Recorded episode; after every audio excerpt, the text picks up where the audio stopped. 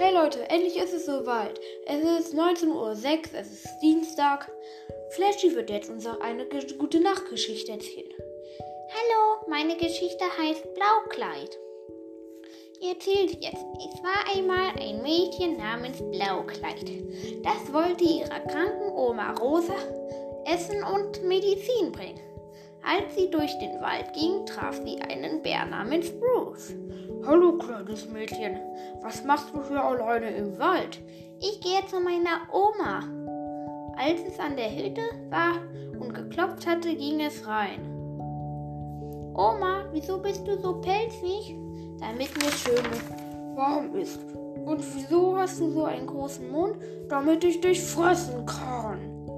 Als Bruce die gegessen hat, schlief er ein. Wenig später kam Förster Brock vorbei und sah, dass der Bär die Dame gegessen hat.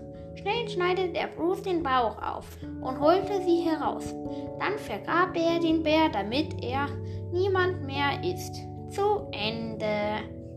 Ja, das war jetzt auch die Geschichte. Ist zwar sehr kurz, aber ich hoffe, euch hat diese Geschichte gefallen.